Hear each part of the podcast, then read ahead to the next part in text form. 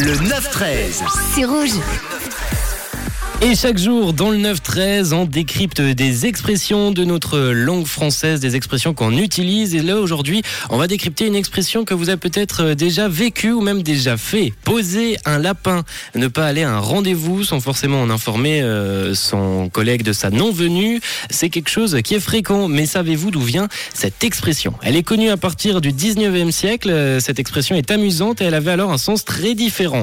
Un lapin a d'abord été désigné comme un refus de notamment dans le monde de la prostitution. Puis le son, ça peut un peu dériver vers celui des promesses non tenues. Et ce qui est drôle dans cette expression, c'est qu'on mélange euh, cette expression avec une autre expression de l'époque, un peu plus ancienne même, c'est laisser poser. Dans le sens, c'était euh, faire attention à quelqu'un. Et c'est une expression qui a donc euh, certainement influé sur la création de la locution poser un lapin, qui elle est apparue dans le milieu étudiant des années 1980. Vous avez passé un date tout seul, on vous a posé un lapin, et ben voilà comment on l'utilise aujourd'hui. Et de votre côté, eh ben, quel est votre pire date? Est-ce que vous avez déjà posé un lapin ou est-ce qu'on vous a déjà posé un lapin? 079 548 3000